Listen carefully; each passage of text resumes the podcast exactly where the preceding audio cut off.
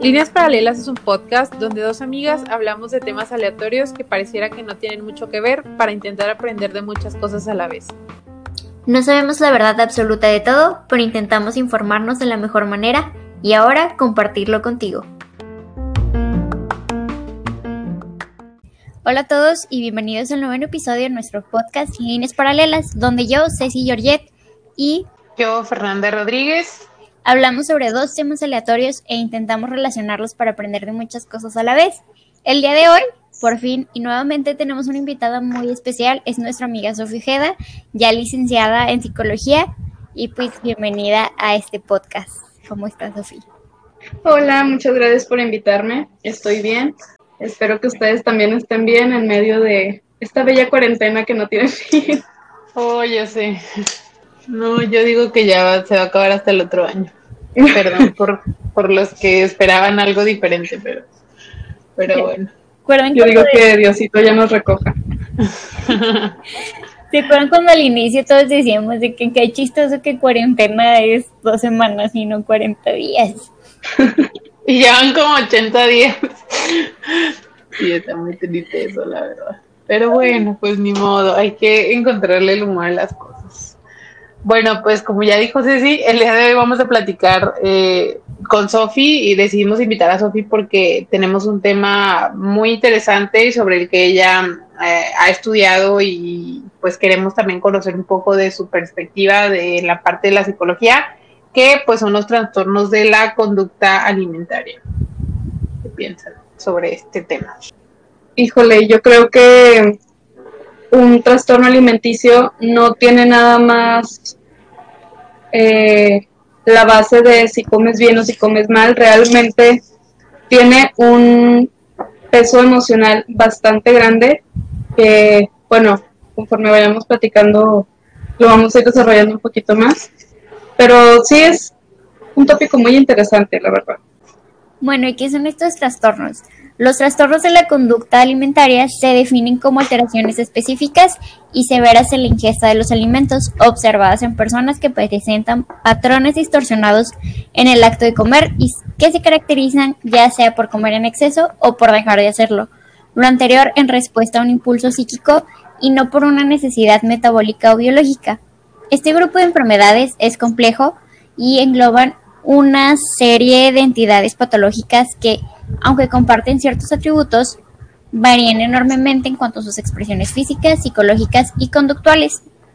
A pesar del gran despliegue de recursos utilizados en las últimas décadas para su comprensión, el origen preciso de estas alteraciones aún no ha podido ser dilucidado y bueno, los dos principales trastornos de la conducta alimentaria son anorexia y bulimia, pero también existe el trastorno por atracón y el trastorno por evitación o restricción de la ingesta, que quizás no sean tan comunes o tan conocidos como los otros dos anteriores. Pues yo creo que es más peligroso incluso cuando no son tan populares, porque digo, todos hemos escuchado sobre anorexia y bulimia en algún punto de nuestras vidas, ya sea una plática que nos dieron en la secundaria o en la prepa, bueno, pues, o sea, Sofi obviamente lo vi en su carrera, y también lo vi, pero eh, pues sí, o sea, como que esos que son menos conocidos a veces incluso puedes practicarlos y no saber. Pero pues bueno, eh, Ceci y yo siempre hemos dicho y hemos pensado que pues es importante también ponerle un poco de perspectiva agregando números a los temas, eh, que pues son las estadísticas y en cuanto a los trastornos de la conducta alimenticia, pues a nivel mundial se estima que afectan a 7 de cada mil mujeres y a 1 de cada mil hombres. Y aquí en México, de acuerdo a cifras otorgadas por la Fundación El West, que se dedica al tratamiento de este tipo de trastornos, en México más de 4 millones de personas padecen bulimia o anorexia. Se reporta que cada año existen 22 mil nuevos casos, principalmente entre los 13 y 18 años de edad, y pues afectan más a los varones que a las mujeres en, perdón, a las mujeres que a los varones en una proporción de 9 a 1. Hay otros estudios que dicen que hasta el 10% de las mexicanas tienen algún grado de trastorno de la conducta alimentaria y el 1% tiene un desorden severo. y pues estas, eh, estos trastornos tienen mayor eh, tasa de mortalidad que otras enfermedades mentales. Se calcula que el 10% de los pacientes con anorexia y el 17% de los pacientes con bulimia intentaron suicidarse y pues su presencia cada vez es más común, se ha incrementado en un 300% aquí en México en los últimos 20 años. Esto pues obviamente atribuido al, al boom de las redes sociales y de los medios de comunicación que constantemente pues nos bombardean con imágenes sobre estándares de belleza y expectativas mm, pues que no siempre son realistas. En, en, las personas jóvenes, pues la anorexia es la tercera enfermedad más frecuente después del asma y la obesidad. Y pues también existe reciente preocupación porque eh, la edad promedio parece que está disminuyendo. O sea, antes pues se presentaba más como que el inicio de la adolescencia, el desarrollo, pero ahora eh, pues se ha encontrado que hay manifestaciones de un probable inicio incluso en niños de entre 6 y 9 años. Y de hecho pues estábamos platicando, no sé si tuviste, Sofi, que hicimos en el, en el Instagram de, del podcast varias preguntas sobre pues el tema. Casi siempre hacemos preguntas para que todos pues se involucren y todo. Y preguntamos que a qué edad se empezaron a preocupar por su peso. Y pues algunas respuestas eran lo que esperábamos, de que a los 13 años, a los 12 años, más o menos cuando entras a la secundaria, pero había respuestas desde los 4, 5 años, desde los 8 años, los 10. Entonces, pues como que te lleva a pensar en que, si eso hablando de nosotros, que ahorita ya tenemos veintitantos años o al menos, no sé, casi 20. O sea, imagínense si pensamos ahorita en, en los niños y las niñas que están creciendo en este momento y que tienen acceso como que a todo y todo el tiempo están viendo pues, no sé, gente delgada y gente con estándares de cuerpos súper inalcanzables como el de Kim Kardashian, que ya hemos hablado de eso. O sea, ¿tú cuál crees, hasta qué nivel, pues, crees que eso impacta, por ejemplo, a los niños o, a las o a los adolescentes o, muy jóvenes, como que, que inician apenas la adolescencia? Fíjate que comentaste un aspecto muy importante. Para empezar, las generaciones eh, cambiaron drásticamente, aunque nosotras somos jóvenes, eh, creo que nos tocó un ambiente totalmente diferente al que están viviendo los niños en la actualidad.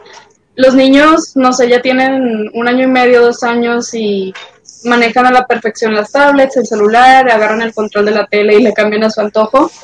Entonces, se vuelven más vulnerables y, y susceptibles a lo que al contenido que puedan encontrar en redes sociales. Y ya lo han mencionado, o sea, en la actualidad eh, tenemos muy presente lo que hacen y dicen y muestran los tales influencers, que no siempre es lo más adecuado, no siempre es lo más sano, pero como los niños los ven, les causa gracia, eh, siguen esa, ese patrón, siguen esa conducta. Ahora también es muy importante ver qué hay en casa. Los niños a la edad, cuando están chiquitos, cuando están de 3, 4 años, son como unas esponjitas y todo lo que escuchan y todo lo que ven se lo guardan y lo repiten en algún momento cuando crezcan. Entonces, una niña que ve constantemente que su mamá está haciendo comentarios de es que estoy gorda, es que ya necesito bajarle las tortillas porque estoy subiendo de peso, es que ese tipo de comentarios son cosas que va guardando en su mente y que va a repetir en algún momento, ya sea en la adolescencia o cuando sea adulta, de manera de, un, de algún trastorno. Sí, pues estamos hablando que muchas veces ese tipo de trastornos no tienen una causa en sí, es algo donde intervienen muchos factores y uno de esos es la familia y siento que al igual que con otras conductas, con otras problemáticas eh, y de cualquier índole, la familia es donde aprendemos todo y donde se repiten todos los patrones. Y este caso no es la excepción. Sobre todo las relaciones que, que mantienen madre e hija al, al respecto y durante la infancia y la adolescencia que son cruciales para, para el desarrollo de, de estos trastornos. Desde hace mucho se ha demostrado que hay una correlación causal entre diferentes actitudes parentales y las diversas estructuras el funcionamiento familiar, que pues eso no es nada nuevo, pero sí el desarrollo de psicopatologías en la edad adulta, como la depresión, la neurosis y los trastornos de conducta.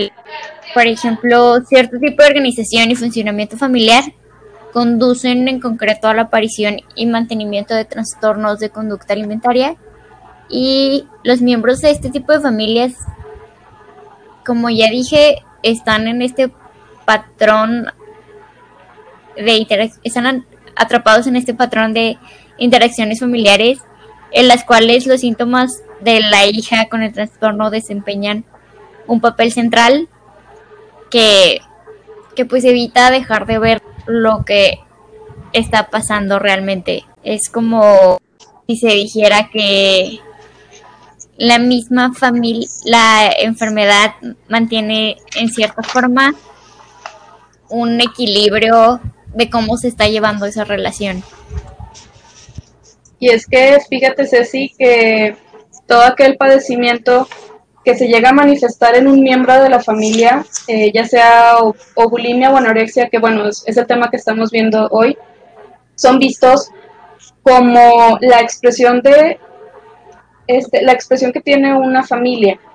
O sea, este miembro se vuelve enfermo, es un enfermo designado para cargar con ese desorden o esa enfermedad familiar adquirida. Y de una manera más general, eh, se les llama a estos miembros de la familia que se presentan como síntoma con el término de chivos expiatorios.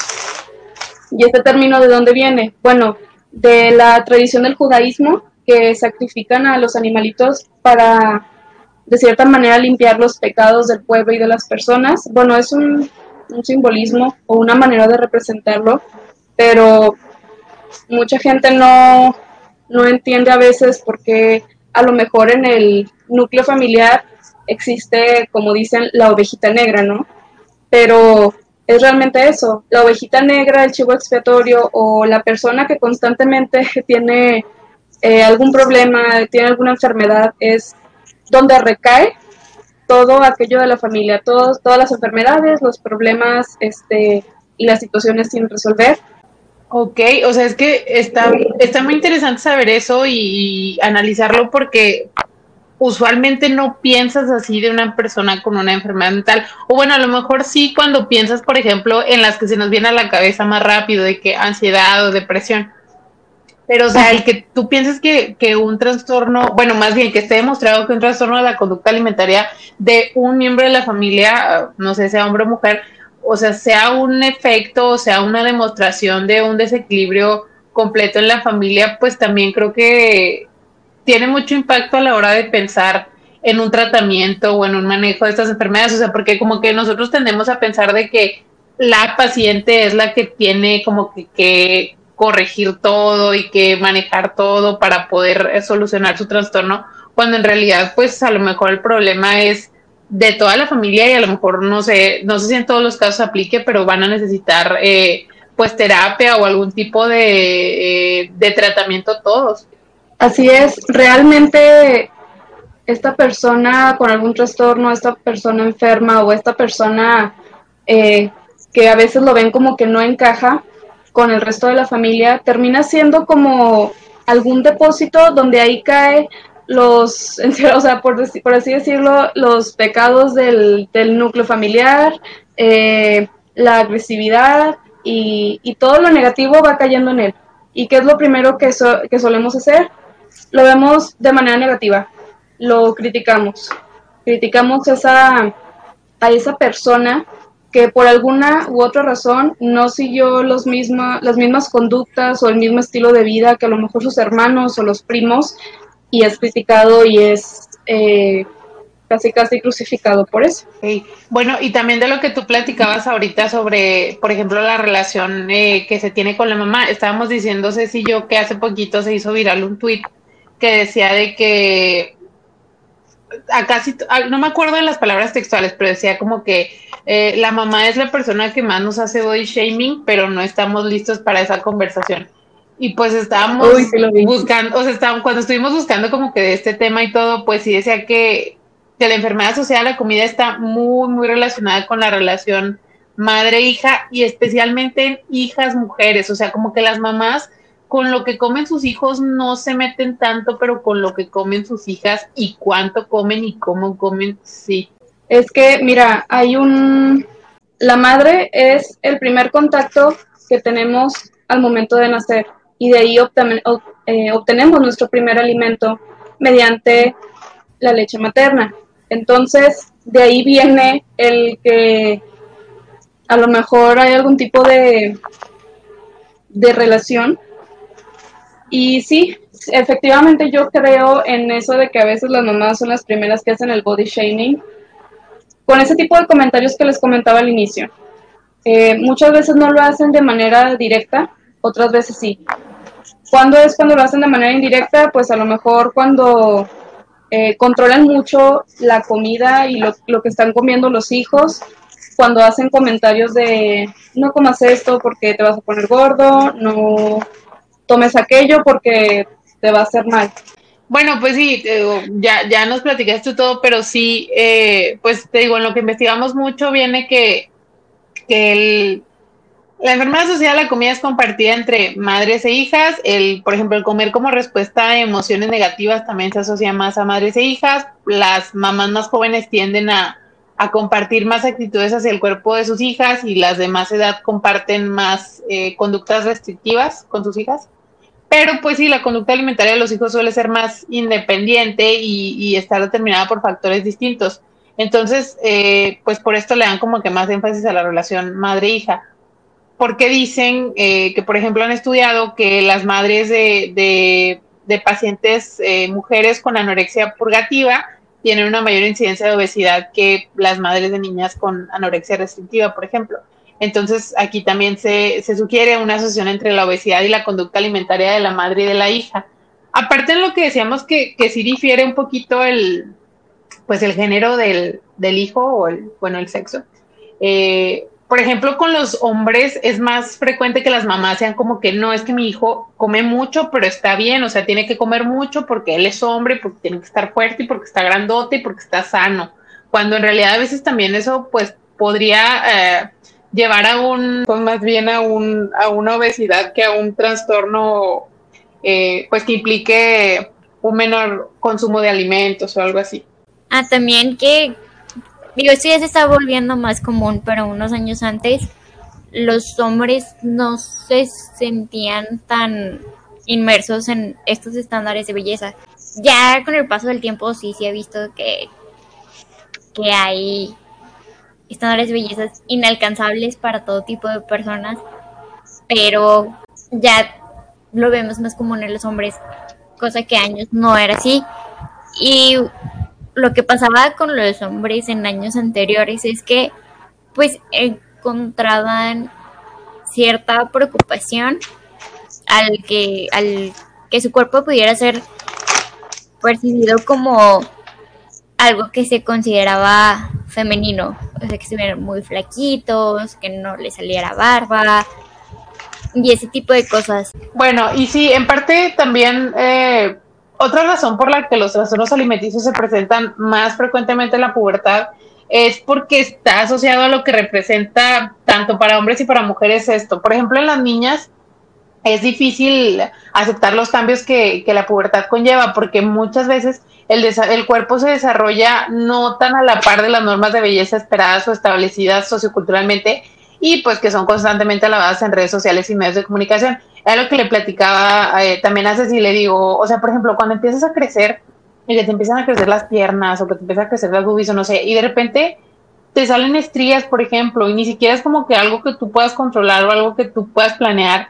Y como que en todas las películas y en todas las series te platicaban que la pubertad era como que la varita mágica para que perdieras así tu gordura de niña o tu, sí, así como que tu chubby face y todo y que te convirtieras ya en supermodelo. Y pues no, o sea, no siempre pasa así y es completamente normal, o sea, tampoco, el problema es que nos han acostumbrado a pensar diferente, o sea, o esperar diferente y pues también en la adolescencia es un, momento como muy vulnerable en el que existe mucha influencia de lo que piensan y esperan los otros de ti, tus compañeros de la escuela, tus amigos, o si tienes un interés romántico, un novio o una novia, pues con más ganas. Y también se empieza a aumentar la carga académica, la exigencia, y pues también eh, se, se, dice que las niñas tienen, por ejemplo, más eh, mayores tensiones y diferencias interpersonales con los padres en su proceso de inicio de independencia que los hombres. Pero en el caso de los hombres, por ejemplo, eh, que la pubertad los acerca más a la idea cultural, social y biológica de la masculinidad. Entonces, eh, era lo que nos decía Ceci, que los hombres que presentan trastornos de la conducta alimentaria se preocupan de lucir eh, femeninos en, ciertas percepciones de, su cuerpo y de todo, pero pues también ellos empiezan a sufrir eh, actualmente, que eso es más, más prevalente, la influencia o, o ese estándar de belleza que se espera ahora de que el hombre pues esté flaco, esté musculoso, esté marcado, pero estos factores no son tan difundidos socialmente ni tan interiorizados en ellos como, como en nosotros las mujeres. Bueno, también estamos comentando que incluso muchas veces es más peligroso que existan cosas y no sepamos que existen. Como ya dijimos, los más conocidos de este tipo de trastornos pues son la bulimia y la anorexia, que hubo un tiempo en el que se les empezó a llamar como Mía y Ana, pero hay otros dos que ni siquiera estamos conscientes que podemos tenerlos en cierto grado. El primero es el trastorno por atracción, digo por atrancón, perdón. Y bueno, estas personas comen demasiado y sienten que pierden el control para dejar de comer. Esto se llama comer por atrancón. Ingieren grandes cantidades de comida, incluso cuando no tienen hambre. Se pueden llegar a sentir mal o culpables después de haberse dado un atrancón y a menudo ganan peso y pues también pueden sufrir de sobrepeso en niveles más altos. Muchas personas con este trastorno comen más deprisa de lo normal, pueden comer a solas para que los demás no se enteren cuánto comieron o cuántas veces han comido en el día. A diferencia de la gente con bulimia, las personas con este trastorno no vomitan de forma voluntaria, usan laxantes, perdón, no usan laxantes ni hacen ejercicio físico para compensar sus atracones, sino que dan un atracón por lo menos una vez a la semana durante tres meses seguidos y esto puede ser como un patrón ya alarmante.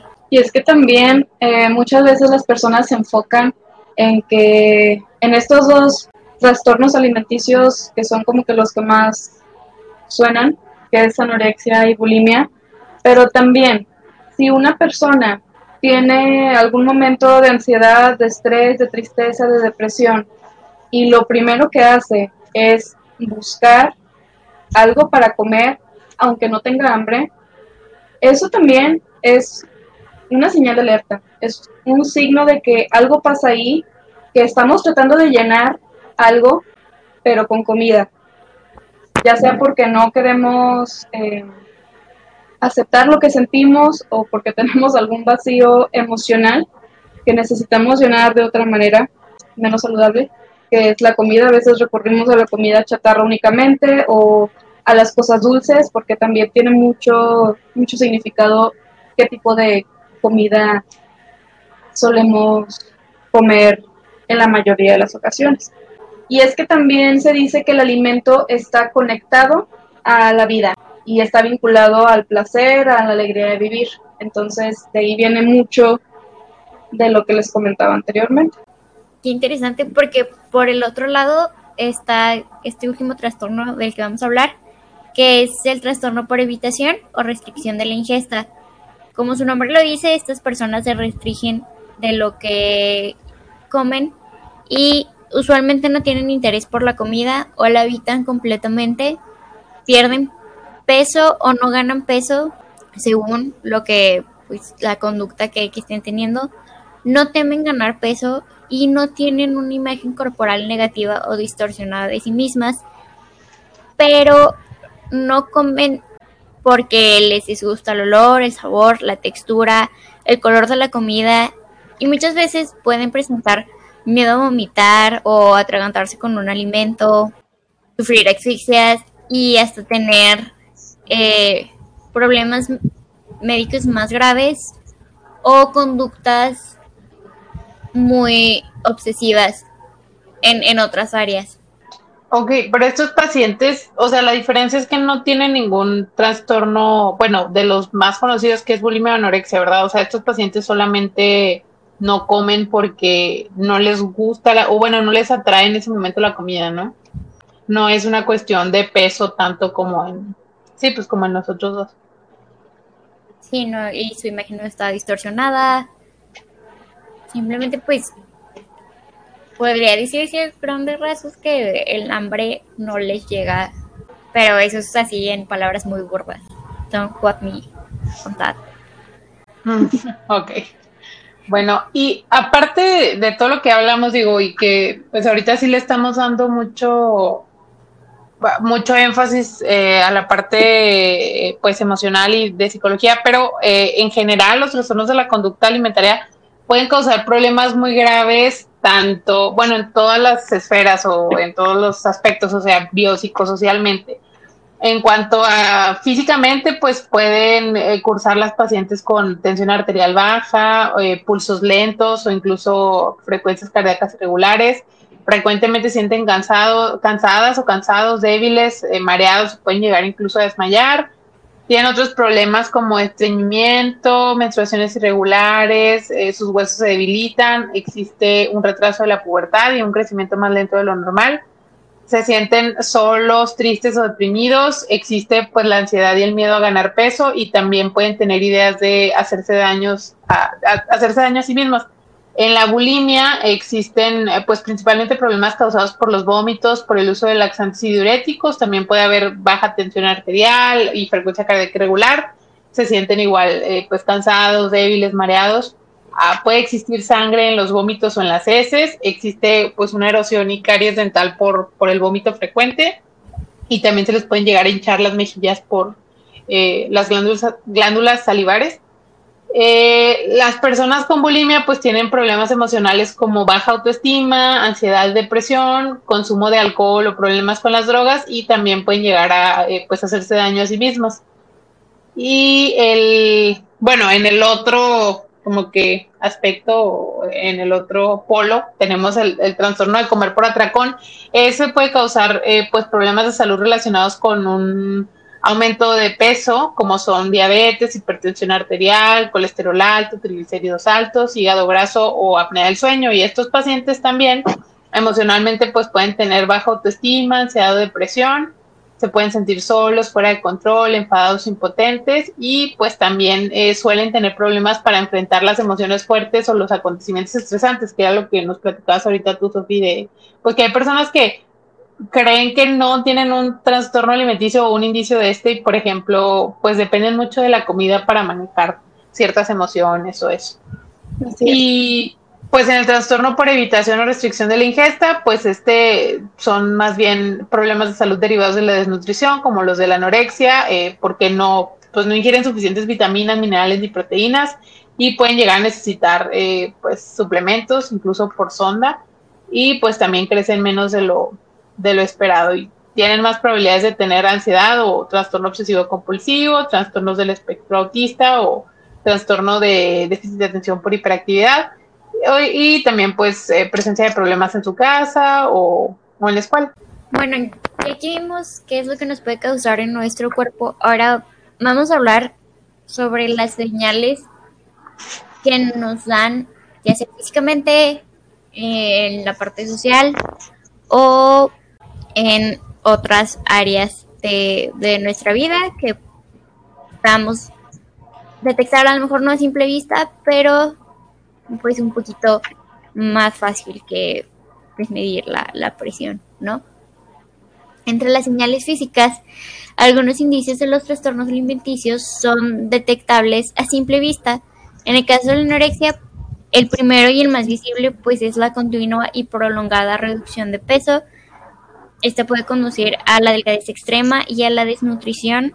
Se ve reflejada en una piel reseca, un color grisecito, amarillento, las uñas muy quebradizas, se cae el pelo, eh, intolerancia al frío y la persistencia de, de bajas temperaturas en pies y manos que pues pronto van adquiriendo un colorcito moradito, azulito. La bulimia, por otra parte, es más difícil de detectar porque los atracones y la, la compensación se hacen en secreto y no se derivan necesariamente en una continua pérdida de peso. El caso de quienes vomitan es necesario buscar signos físicos acompañantes como lesiones o pérdida de esmalte dentario escoriaciones en las articulaciones interfalángicas en aquellos dedos utilizados para provocar el vómito. Por lo general, cuando una persona presenta algún trastorno de la conducta alimenticia, eh, podemos observar que tienen algún comportamiento eh, que, o sea, donde se muestran más retraídos o alejados de su grupo de amigos o de la familia son personas que se vuelven más retraídas, dejan de salir a convivir con los amigos, que con la familia, prefieren quedarse en casa, eh, esconden mucho algunas conductas que, realizan, como lo comentábamos anteriormente. Y bueno, por lo general, eh, para una persona anoréxica, cuando se presenta la pérdida del apetito, esto lo podemos atribuir a que hay algún sentimiento de culpa. Son personas que se rehusan ir hacia adelante eh, o tener experiencias nuevas y excitantes que los hagan más alegres. Esto relacionado a lo que les comentaba anteriormente de el alimento está conectado a la vida. Por algún motivo son personas que no creen, no se creen merecedoras de vivir o de experimentar cosas nuevas también se rehusan de absorber o digerir o comer cosas nuevas que les ofrece la vida porque simplemente porque no le convienen. Por otro lado, la bulimia, el alimento llega a colmar lo que son mis necesidades físicas y emocionales y cuando hay algún exceso, esto puede significar que quiero compensar algo para tener como más vida en mí. Tengo necesidad de colmar, de llenar un vacío interior. Eh, les comentaba que tiene mucho que ver eh, el tipo de comidas que solemos tener. Por ejemplo, a una persona que busca mucho las comidas dulces, las comidas azucaradas, se puede ver como una persona que busca eh, afecto, busca amor, ya sea porque tuvo una infancia con unos papás que no se lo expresaron, que no se lo dieron. Esto se va desencadenando poco a poco. A lo mejor no presenta en su adolescencia o en la, en la etapa adulta algún trastorno de la conducta alimentaria como tal, pero ¿qué pasa? Son personas a lo mejor que llegan a ser hasta diabéticas, que empiezan a, con problemas de, que de hipertensión, entre otras cosas. Bueno, y es importante recalcar que la atención de los trastornos de conducta alimentaria requieren un abordaje multidisciplinario y a pesar de que los casos puedan tener características similares, es bien importante que se trate cada caso de forma especial y tratar las problemáticas específicas de cada paciente. Y pues todo su lo que lo rodea, así como dijimos desde un principio, que a lo mejor no somos tan conscientes de que este tipo de trastornos manifiestan el problema o conductas que toda la familia en ese entorno tienen. Y bueno, usualmente debe proporcionarse atención médica, psicoterapéutica y, si es necesario en ciertos casos, eh, terapia familiar consultas de ginecología, psiquiatría, endocrinología y nutrición. También es bien importante diferenciar en qué etapa está el trastorno, ya sea que, se, ya sea que esté en etapa aguda, de meseta o crónica. En la etapa aguda se presenta el riesgo de morir por desnutrición o por un deterioro corporal que es indispensable revertir, ya sea que se hospitalicen o si es posible, pues haya un tratamiento ambulatorio. En la etapa de meseta, el riesgo clínico se ha estabilizado y en la etapa crónica se caracteriza por un tiempo de evolución a mayor de dos años sin signos de mejoría. Y se encuentra en riesgo, ya sea por desnutrición, en el caso de la anorexia o por deterioro de otro tipo, como en el caso de la bulimia, es indispensable que la recuperación de la salud corporal es indispensable la recuperación de la salud corporal y lo recomendable es el internamiento hospitalario para restaurar el estado nutricional y el medio interno pues del cuerpo. La recuperación ponderal es gradual y lenta. Pueden incluirse comidas dietéticas para lograr una mayor cooperación en el tratamiento y la dieta se amplía de acuerdo a la evaluación médica y evaluación de caso en específico. Bueno, también se recomienda cuando el contexto familiar no ofrece contención necesaria para hacer frente a estos padecimientos, pues eh, que se internen a los pacientes. Y estos trastornos suelen presentarse como válvula de escape o reguladores de conflictos familiares y cuando la familia no se muestra dispuesta a tratarse terapéuticamente, todos estos todas estas conductas, todos estos riesgos se manifiestan y van aumentando. Y sí, como comentaba Ceci, es muy importante un muy buen trabajo multidisciplinario cuando se presenta un caso ya eh, severo o avanzado de una persona que tiene algún trastorno de la, de la conducta alimenticia, porque no nada más es eh, la parte médica o la parte de la nutrición, lo que hace, lo, lo que es eh, el trabajo tan importante de la terapia es sobre todo tratar lo que hay en el fondo. Una persona con un trastorno así, es importante llevarlo a terapia ¿Por qué? Porque hay que ver de dónde viene eh, esa falta de ánimo, esa baja autoestima y esa, o sea, esa baja autoestima que nos hace tener una mala percepción de, no nada más de nuestro cuerpo, de lo físico, sino también de quién somos, de el hacernos creer que nuestra imagen representa nuestra personalidad o cómo somos por dentro. Entonces, también ayuda es de mucha ayuda cuando para este proceso de recuperación que tiene la persona. Y yo creo que hay algo, bueno, que a mí me gusta mucho de, de la psicología, que es que te, te lleva, te guía a encontrar el porqué de tus malestares, de tus síntomas, de tus dudas o de cosas que simplemente no habías considerado antes, pero a lo mejor te empezó a, como a llamar la atención por ahí eh, de un tiempo para acá. Y, híjole, es, es bien importante conocer nuestros orígenes o conocer las bases de todo esto. También es muy importante tener una muy buena red de apoyo para poder llevar este proceso si nuestra familia se muestra como indiferente o incrédula a lo que es un proceso terapéutico o a lo que pudiera sanar, va a ser muchísimo más eh, difícil para el paciente tener un, un, avance en, en su salud.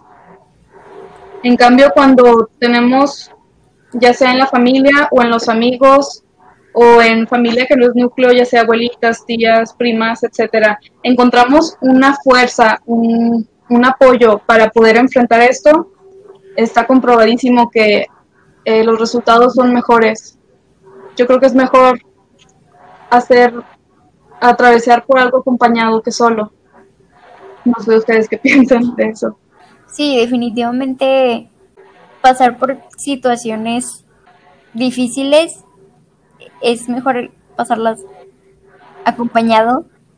Y ya que se ha hablado mucho de, este tema familiar, de que se presenta estos patrones, creo que es importante que se vivan todos juntos, o sea, en conjunto, pues, para romper esos patrones y que la familia que salga de nosotros ya no traiga estos encima. Sí, pues yo creo que, o sea, en todos los casos y pues más eh, en una, en un trastorno, pues sí, que, que tiene que ver con la salud mental, pues el tener un, bueno, personas que te apoyen y que te entiendan, yo creo que es primordial porque pues no es lo mismo atravesar por esas cosas o por una recuperación de, pues es más, de cualquier enfermedad física o mental, tú solo que pues tener personas que te apoyen. Bueno, y súper nada que ver la verdad, porque siempre hacemos esto, pero ya que estamos hablando, estamos hablando de enfermedades eh, que nos hacen sentirnos muy, eh, pues muy tristes muy innecesarios y muy eh, mal sin una razón como tal de ser, porque bueno, ya dijimos que, que no existe una etiología o una causa particular de los trastornos de la conducta alimentaria, es todo multifactorial, pero quisimos guardar este tema para cuando viene a Sofi, porque a Sofi le gusta mucho también como a nosotras. y nuestro otro tema es por qué las canciones de Ava nos hacen tan felices.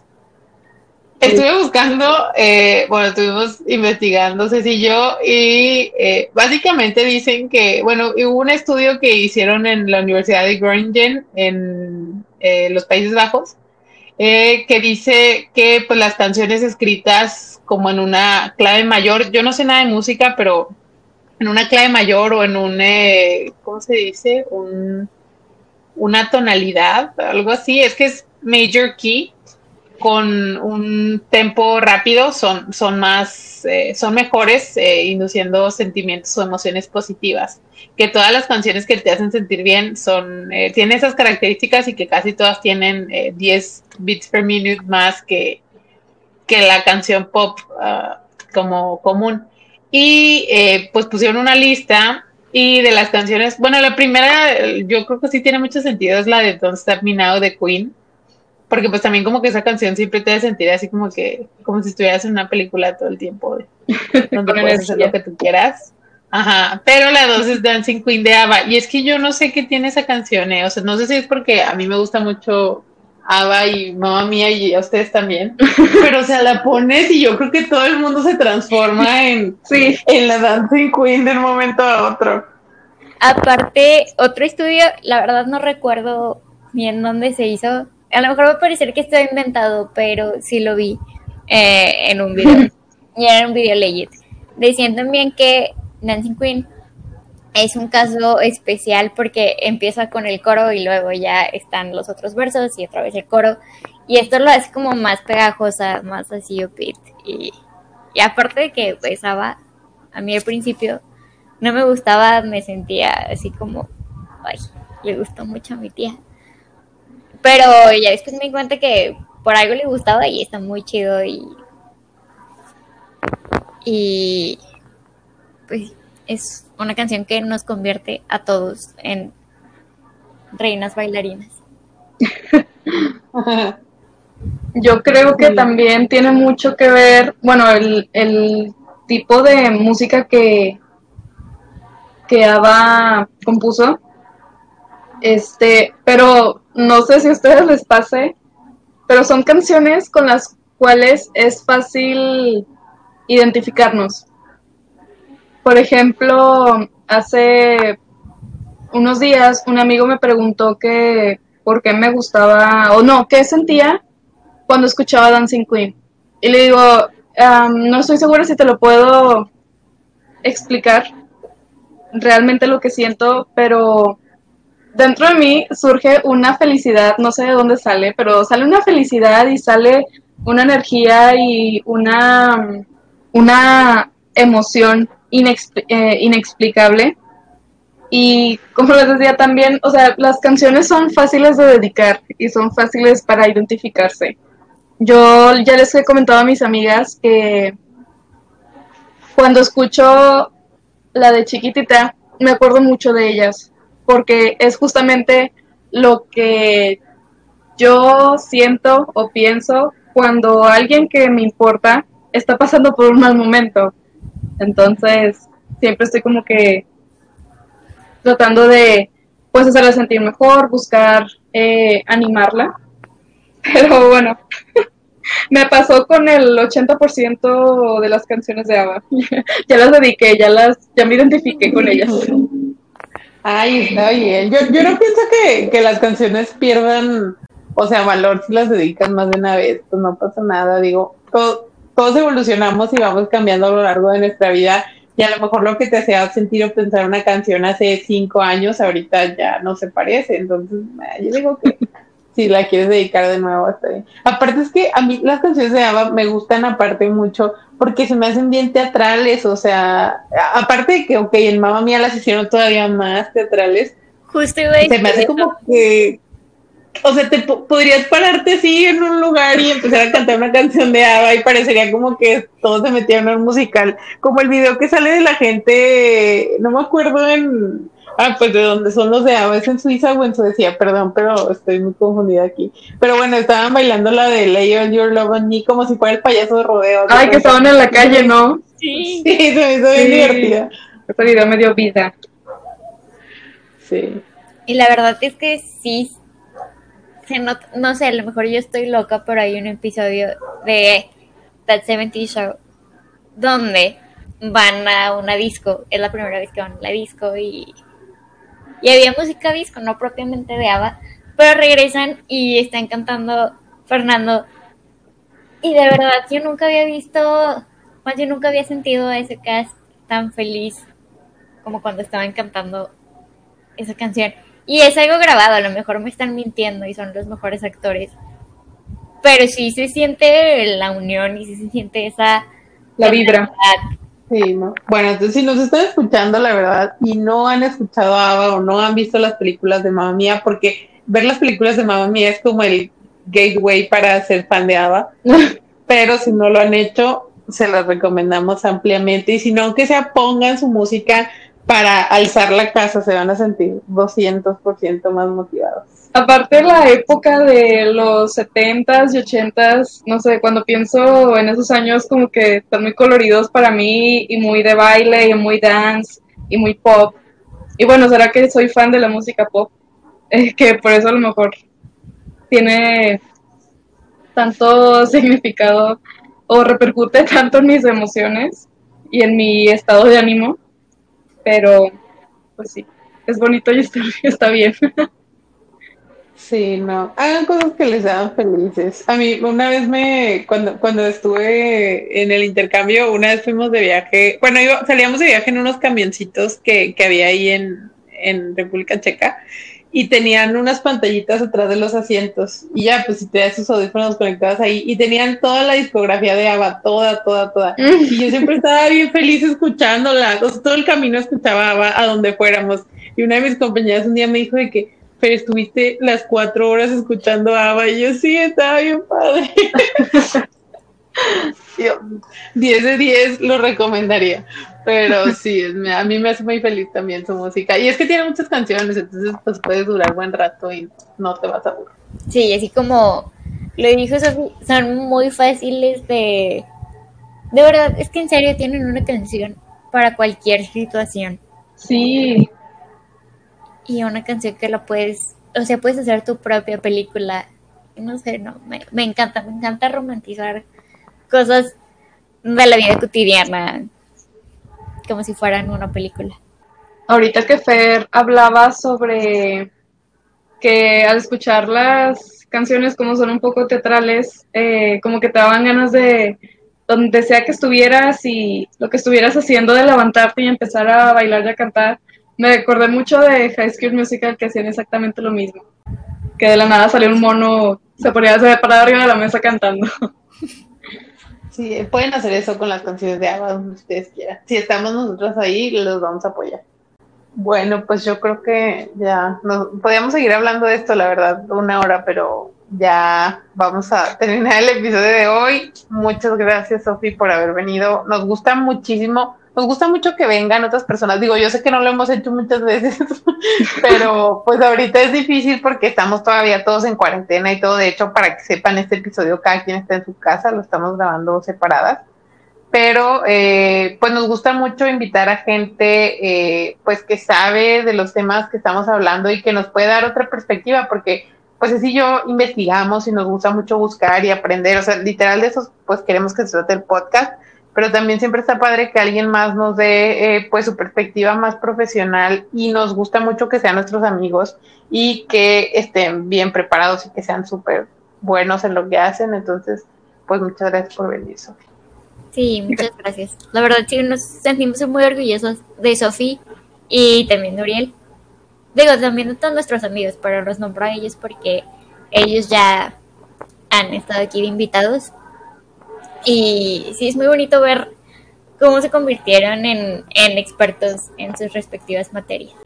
Muchas gracias por invitarme, la verdad estaba muy nerviosa, bueno, a lo mejor un poquito, pero eh, siempre he pensado que es muy agradable charlar con ustedes y ahora que lo estoy haciendo, bueno, por este medio, que me dieron la oportunidad de participar en este tema, eh, no sé, sentí un poquito de nostalgia porque hace mucho no las veo y no platicábamos. Y pues lo padre es que eh, los temas que tocan los hacen ver como una charla. Y cuando invitan a una persona a aportar su opinión o su conocimiento, creo que se hace incluso una charla muchísimo más amena.